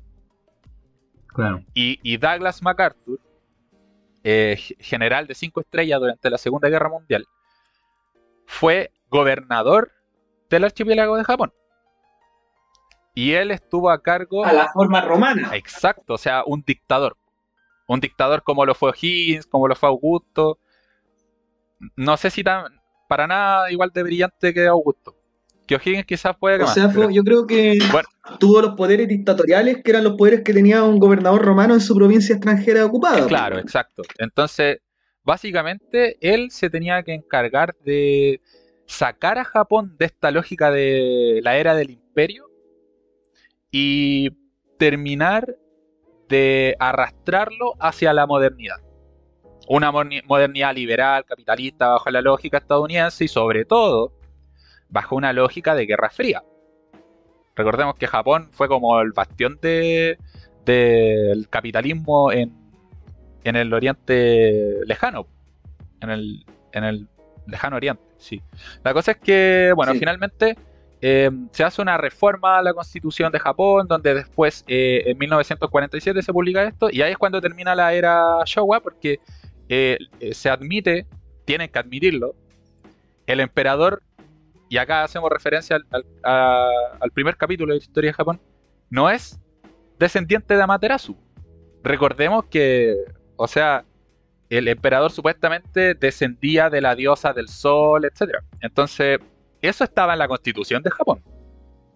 Luego tuvieron bola. Sí, pues sí, o sea, sí, pues si el emperador era, era Dios en la tierra, ¿cachai? Claro. Los, japone- los Eh, japoneses en general eran El descendientes sol, de los dioses, pero claro, o sea, como dice Shinaki, el emperador es descendiente de la diosa del sol, así que cuidado con eso. yo tengo a Anul y detrás tengo Sol el sol naciente. naciente, weón. Sí, pues entonces, eh, finalmente se hace una reforma a la constitución que tenía Japón hasta ese entonces, que era la constitución Meiji. Y bueno, nada, o sea, eh, Estados Unidos finalmente, y una de las cosas que más se le recrimina a las políticas estadounidenses en Japón, fue que a Hirohito, al emperador, se le perdonaron todas esas atrocidades que se cometieron en, en China y a lo Sí. largo de toda la guerra. ¿Por qué? Porque era súper importante en, en materia de gobernabilidad mantener la figura del emperador para poder asegurar... Geopolítica. Exacto. ¿Por qué? Y geopolítica. Era, iba de la mano las dos cosas dialécticamente. Claro, porque en el fondo tú no ibas a ser capaz de ejercer tu poder en este espacio, que básicamente eso es la, la geopolítica, ¿cierto? ¿Cómo yo ejerzo mi poder en este espacio en concreto si no contamos con la figura del emperador? La gente, la gente pues. se va a rebelar, no van a aceptar esta ocupación extranjera. Necesitamos que el Es que emperador mira, se es- mantenga y por eso lo, eh, lo- le perdonaron todos estos crímenes. Dale. Te lo pongo en términos de Guerra Fría. Tú necesitas, ya, porque ya parte la Guerra Fría y los gringos ocupan Japón. Y de- bueno, la base, para que la gente lo sepa hasta el día de hoy, la base norteamericana más importante en el Asia-Pacífico está en Okinawa. En la, que fue una parte de uno de los lugares donde se libró una de las batallas más duras del frente del Pacífico en la Segunda Guerra Mundial. ¿Y qué es lo que pasa? Los gringos, eh, cuando parte la Guerra Fría, Asia, esa parte de Asia tienen frontera directa con la China comunista y con la Unión Soviética. Entonces una zona caliente pero es que ardiente. Entonces para los gringos es extremadamente importante que el Japón sea un país ordenado por dentro, que avance, como dices tú, eh, en esta lógica ya modernizadora capitalista ya de este nuevo momento del capitalismo, pero que lo haga de una manera como ordenada, o sea, que no se vaya a la chucha, porque tú necesitas este país ordenado, porque si se te va a la chucha, se te va a la chucha, el principal lugar donde tú tenés tus fuerzas militares desplegadas para lo que va a ser el control geopolítico de esa zona que es tan conflictivo. Por eso era tan importante mantener al emperador, mantener ciertos pilares socioculturales japoneses que favorecieran este tránsito y que Japón fuera un país estable para los términos capitalistas, para el país mismo, según los gringos, pero también para que los gringos pudieran permanecer ahí porque vaya que lo necesitaron.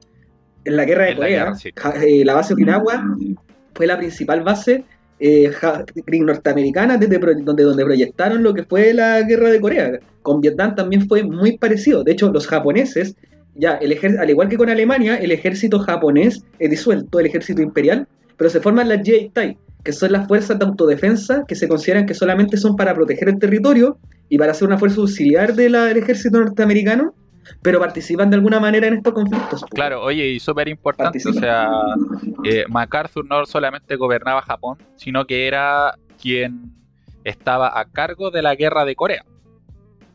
Solamente por, por darme el gusto de decirlo, MacArthur proponía que en el paralelo 50 se detonaran una serie de bombas de plutonio, cosa de que no se pudiera pasar por ahí durante cientos de años.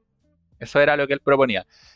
Por suerte. Luego, luego en Estados Unidos dijeron, no, este ya se le escaparon los enanitos para el bosque, así que lo sacamos mejor. Y, lo, retiraron de la, de la, guerra de Corea. Pero eh, MacArthur no solamente fue gobernador de Japón, sino también eh, general de la guerra de Corea, como bien, muy bien dice el amigo Shinake, eh, por cuestiones geopolíticas.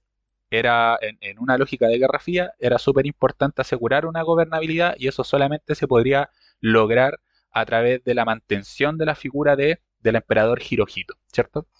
Entonces luego eh, Estados Unidos se preocupa de que la política japonesa siga una lógica bastante similar a, una lógica estadounidense. Principalmente ahí vemos cómo surge, por ejemplo, un partido socialista, vemos cómo surge un partido, eh, bueno, se modernizan, por así decirlo, los partidos que ya existían en el fondo, pero bajo una nomenclatura y, dinámicas más similares a lo que era Estados Unidos. Y eh, principalmente eso, bueno, hoy en día gobierna Naruhito, el nieto de, de Hirohito. El, nieto, de Naruto. el nieto de Naruto. Eh, bueno, y finalmente es durante esta época, ya en el Japón de la posguerra, y ya en los años no. Pero que todavía era la era Showa. Que, dato curioso, la, era, Showa, partió en el año. Eh, termina en el 47. No, no, no, tú estás equivocado, tú estás equivocado. La era Showa no termina en el 47. El emperador Showa, esto es muy divertido, el emperador Showa gobernó Japón desde el año 1926. Después de la guerra, como MacArthur lo mantiene, él se mantiene siendo emperador, aunque ya claro, obviamente un buen disminuido. Pero el emperador Showa y el periodo Showa duró hasta el año 1988. Mm, sí, Ahí terminó el show. Él, vive hasta ese año. Pero por lo que yo tengo entendido, eh, la era Showa se termina cuando el emperador deja de ser reconocido como descendiente directo de la diosa del sol Amaterasu.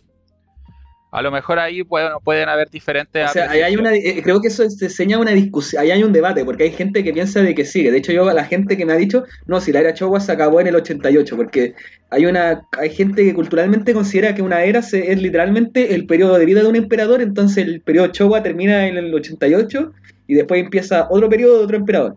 Porque, hasta el, porque el Showa eh, fue emperador hasta el 88, él retuvo el título de emperador hasta su muerte y como él fue emperador hasta la muerte, cuando él murió, la era se acabó con él, la era Showa. Entonces fue un periodo bien extenso de la historia de Japón, fue y muy convulso. Sí. Porque después de la, bueno, ya en la época del 50 es muy gracioso porque empiezan a surgir producciones culturales japonesas que ya son como las que empezamos a reconocer ahora. Hay un género, por ejemplo, de los monstruos gigantes, de los kaiju, que eh, surge de hecho en esta época con Godzilla, que Gojira, que es una de las primeras películas como de ciencia ficción que se hacen en el año como 54. Y de hecho, como tú hablabas del tema nuclear, de hecho la, trama de la película es que Gojira, que es esta como el eh, dinosaurio gigante submarino, eh, surge a tierra eh, alimentado por lo que fueron las detonaciones de las pruebas nucleares en el subsuelo submarino. Y como vive en, la costa de Japón, pa, sube y deja la cagada en Tokio. Claro, oye, Entonces empieza a desarrollarse un Sí, género. estuve buscando y tienes toda la razón. La era Showa termina en el 89. Entonces duró hasta hace súper poco. Luego eh, el hijo de, de Hirohito, él renunció. Y, ahí es cuando su hijo, Naruhito, pasa a ser emperador. Entonces es durante esta época que se desarrolla el anime que yo quiero compartir con ustedes, que era Evangelion, ¿cierto? Cuando se acaba el Showa. Sí, En o los sea, 90, ya, digamos, pa- en los pasando a la siguiente etapa, sí, ya. a comienzos de los 90. En el... ahí se Sí. ambienta así. No, no, Así, no, decirle entre medio a la, audi- a la audiencia Ah, ya, que ya, ya, ya. entre medio, obviamente en las décadas anteriores la industria del anime y el manga tuvo muchas producciones, tuvo un desarrollo muy notable en varias cosas. Por ejemplo, a fines de la de- década de los 80 surgió la película Akira, que popularizó enormemente el anime fuera de Japón. Pero ¿por qué vamos a hablar de Evangelion? Porque tenemos que hacer eh, economía, tenemos que reconocer ventajas comparativas y porque nos gusta Evangelion. A mí me gusta caleta Evangelion, de hecho yo tengo uno de los gorros de la Asuka y Asuka es mi personaje favorita de Evangelion, aprovecho de decirlo al tiro. Asuka. Sí, bueno, eh, este anime en realidad no se ubica temporalmente en ese momento. Ya En- a- a- se publica, se empieza a publicar en el 94, el manga. Ya, pero en realidad fue el anime el que tuvo, el que hizo saltar a la fama esta producción. Esta es considerada una de las eh, primeras y más grandes superproducciones del, del anime. Entonces, eh, bueno, el nombre completo es Neon Genesis Evangelion. Ya que si lo, traduc- eh, si lo traducimos, eh, significa nuevo comienzo de Evangelion. O sea que, eh, ¿por qué se llama Evangelion? Porque la serie en general tiene una, un simbolismo, una estética eh, relacionada con las religiones abrahámicas. ¿Ya? Evangelio del Nuevo Génesis. Evangelio del Nuevo Génesis. Es que, ya. Ay, que muy buena esta cuestión y, tiene- y es súper profunda. Yo por eso la recomiendo mucho y, y por eso queremos hablar de esta, de esta producción. ¿Por qué? Porque Evangelion hizo escuela en lo que es el anime. O sea, se puede considerar de alguna forma que estableció cierto canon. O sea, hay un antes y un después de Evangelion. ¿ya? Eh, una cuestión interesante, es- esto empieza a producirse en el 94, pero a comienzos de este año salió la última película de, de Evangelion, 2021. Entonces, bueno, básicamente esta es una, es una serie del género ciencia ficción, eh, donde vemos que es, Y es de, de un, de- eh, antes, es de un subgénero dentro del género, porque una de las cosas que tiene el anime manga es que tiene miles de subgéneros especificados, y Evangelion, si lo pusiéramos como más micro, es parte del género mecha.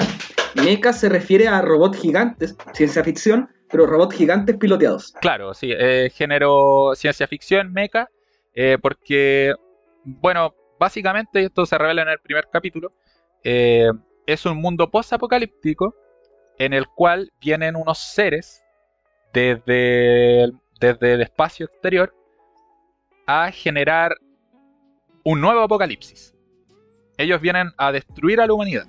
Y estos robots tienen que enfrentarse en batallas cruentas con estos seres para poder evitar que sucedan que suceda lo que se conoce como el, el tercer impacto, que es, vendría siendo como este evento apocalíptico.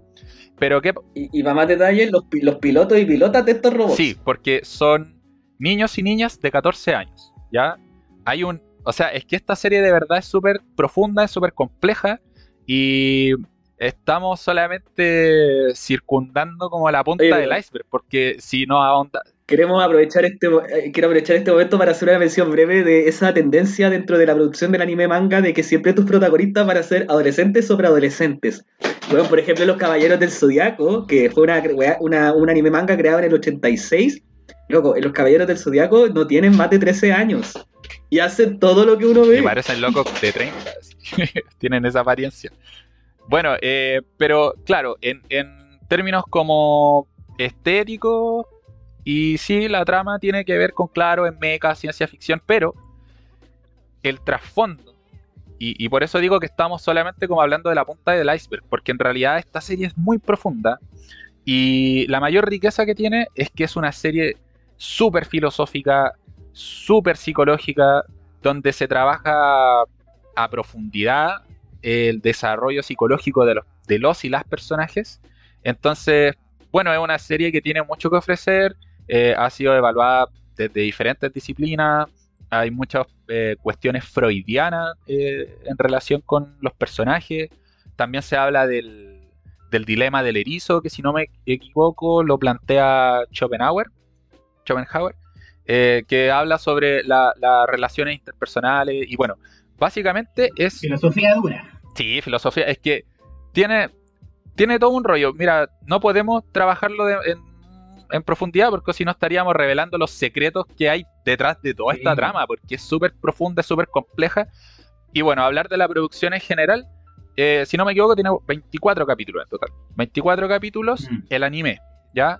Pero eh, después se hizo, eh, se hicieron dos películas donde realmente se muestra el final de la historia. Y luego de eso, se empezaron a hacer unos remakes de Evangelion. Que es el Evangelion 1.1, 1.11, 2.22, 3. etcétera, hasta el 4.44, que fue el que salió el 2021. Pero esta es como. ¿Has visto tú alguna de estas cosas, Marín? ¿De alguna de estas weas de Evangelion? No he visto Evangelion, pues, pero eso igual me parece bacán porque así yo cacho que lo voy a ver. Ya, pero si lo vaya a ver, yo te recomiendo que veas la serie y que no veas esas películas que vienen después. O sea, si quieres, si quieres puedes verla, ¿cachai? Pero en el fondo, a mí la impresión que me dio es que es como un fanservice, como, eh, como darle el gusto a los fanáticos, a, a los seguidores de la serie, porque claro, o sea, trabajan ciertas cosas. Mira, de partida estas películas que salieron hace poco, el nivel de animación y de dibujo está a otro nivel. Así, y la estética, es, pero son dibujos mucho más bonitos, los diseños de los ángeles, estas seres que vienen del espacio, son mucho más acabados, es genial en términos de animación. Pero... Pero eso no es lo único que hace una historia. El, la trama cambia caleta. O sea, hay otros personajes, hay otros sucesos, cambia, pero de forma radical. Es otra, es otra historia, ¿cachai? Hay personajes que se repiten, sí, pero es otra historia. Es otra historia. Entonces, no vas a acabar de entender esas películas sin antes ver la serie. Porque tiene un rollo súper profundo para poder entender, porque tiene mucho que ver con la mitología cristiana. E insisto, mitología cristiana, eh, Abrahamica en general, sí. porque tiene harto también de los judaísmos, de los hebreos. Sí, hacen mucha referencia, por ejemplo, a textos apócrifos o cosas por el estilo. Entonces, a la cábala. Sí. Bueno, la cosa es que es una serie que tiene mucho que ofrecer, es eh, visualmente muy atractiva porque, bueno, son robots gigantes peleando con extraterrestres, entonces eso siempre es divertido, muy sangrienta, ya. Eh, pero también muy compleja en cuanto al tratamiento psicológico que hace de sus personajes. Es una serie que se trata de los sentimientos. ¿Podrías decir que es una joyita? Es una joya, loco, es una joya y yo por eso insistí en que este tenía que ser el, anime, como del que habláramos en este momento, porque como les decía, hay un antes y un después en la historia del anime por Evangelion. ¿ya? Hizo les puedo compartir un poco eh, para quiero profundizar en quiero tomarme unos minutos para profundizar en por qué es lo que está diciendo Meneses de que hace escuela y que marca un antes y un después. Porque Evangelion surge, estamos hablando que surge en el 94.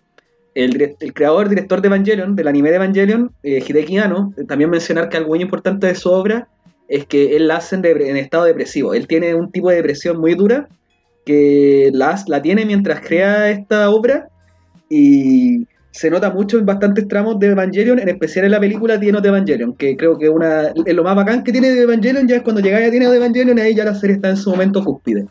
Pero Evangelion sale en el 94, en los 60s, en los 70s, en los 80s, se habían producido muchos animes, muchos animes muy de culto y quizás que son más parte de la cultura popular que Evangelion, por ejemplo, Dragon Ball, Caballeros del Zodiaco, Sailor Moon, Ranma, son animes de mangas de los 80s y que se hacen populares en esa época y que durante los 90 llegan a Latinoamérica.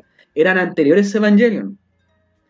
Nos los saltamos porque son muchos. Si habláramos, por ejemplo, de toda la, de toda la palestra de animación que tenía el Club de los Tigritos, que es como esa animación japonesa de los 80, podríamos estar tres horas hablando, weón. Yo, yo me quedo una hora hablando de Ranma, weón. Cagado la risa, de Dragon Ball, weón, de Dragon Ball con Evangelio. Pero bueno, ¿pero qué tenían estos animes?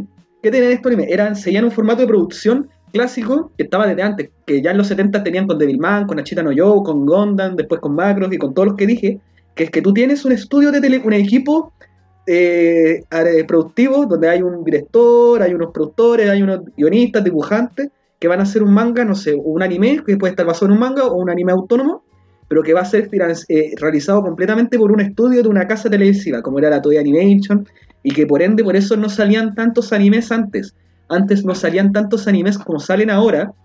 ¿Por qué? Porque el sistema era más restrictivo, ya que no tenías sponsors, no tenías promotores, no tenías diferentes entidades que estaban metidas en la producción de un anime, como eran en antaño, porque antaño era solo el estudio de televisión, ¿cachai? Entonces, de verdad era un producto que creaba el estudio. Pero, ¿qué es lo que pasa con Evangelion? Eh, cuando surge Evangelion, Hideki Anno es como ya, tenemos que producir este anime, pero necesitamos financiamiento para producirlo. No tenemos ese financiamiento no, eh, no nos estamos consiguiendo a un estudio que nos de televisión que nos haga el anime. Entonces, ¿qué se les ocurre? ¿Saben qué vamos a hacer? Vamos a vender regalías del anime, vamos a vender parte de los derechos del anime a distintos como organizaciones como sponsors, como no sé, de juguetes. Les vamos a decir un tipo de, mire, si ustedes nos financian el anime, ustedes después van a poder sacar líneas de juguetes basados en las figuras que le vamos a hacer y miren, le, le mostramos unos bocetos del guion, de lo que queremos hacer, de las viñetas bocetos de las figuras que vamos a mostrar, no sé, de los Sebas, ¿cachai? Entonces ustedes pongan la plata y después cuando salga el anime y sea popular, ustedes se van a sacar las figuras exclusivas oficiales de los Sebas, por ejemplo. Eh, con em, empresas, no sé, otras, distintas casas de animación, ¿cachai? Distintas productoras. Entonces, ¿qué pasó? Eso hizo eso con Evangelion. Eso hizo de que tuvieran muchas entidades que estaban metidas en la producción de Evangelion. No fue solo una casa de animación, fueron varias eh, organizaciones, no solamente propiamente animación, pero que pusieron su dinero para la producción de Evangelion y eso les generó al equipo de Hideki que tuvieran los recursos para poder producir Evangelion. Y el modelo, y hoy cuando Evangelion se hizo exitoso, por lo tanto, eso produjo una serie de beneficios para todos los entes que estuvieron metidos en la producción de Evangelion. ¿Y que empezó a generar eso? Que de los 90 en adelante el modelo de producción de anime fuera ese. Entonces, que eso generaba de que tú ya no tenías que depender tanto de un estudio de animación, de una casa televisiva, sino que tú podías ser un grupo de gente autónoma, independiente, que decís, ¿sabes qué más? Hagamos nuestro propio estudio de animación, nos tenemos que conseguir nomás los sponsors. Y se pasa este modelo, ¿y qué permite eso? De que el mercado esté más metido en la producción de anime y que el anime se esté desarrollando más dinámicamente como una industria capitalista, pero que ahí va a ser lo negativo al mismo tiempo de que ya, eso va a generar de que van a empezar a surgir muchos más animes, que van a haber muchísimas más casas de animación, pero ¿qué es lo que va a empezar a pasar? De que las eh, prerrogativas, como estos hueones van a empezar a meter la plata, cómo van a ser los animes, eh, cómo va a ser la política laboral dentro de la producción de anime y los intereses detrás de la que se va a hacer ya no van a ser muchas veces tanto por la gente que hace un anime en sí, sino por la gente que pone la plata para hacer un anime. Y ese es el problema que hoy en día por en parte atraviesa la industria de la animación japonesa, de que el nivel de poder que tienen esa gente es tan grande de que el anime genera mucha plata, pero son estos grupos que se llevan la mayoría del dinero y las personas que trabajan propiamente en la animación casi no perciben nada. Excelente, excelente, eh. muy bien. Más claro echarle agua, o sea, estamos hablando de una superproducción que cambió la historia del anime.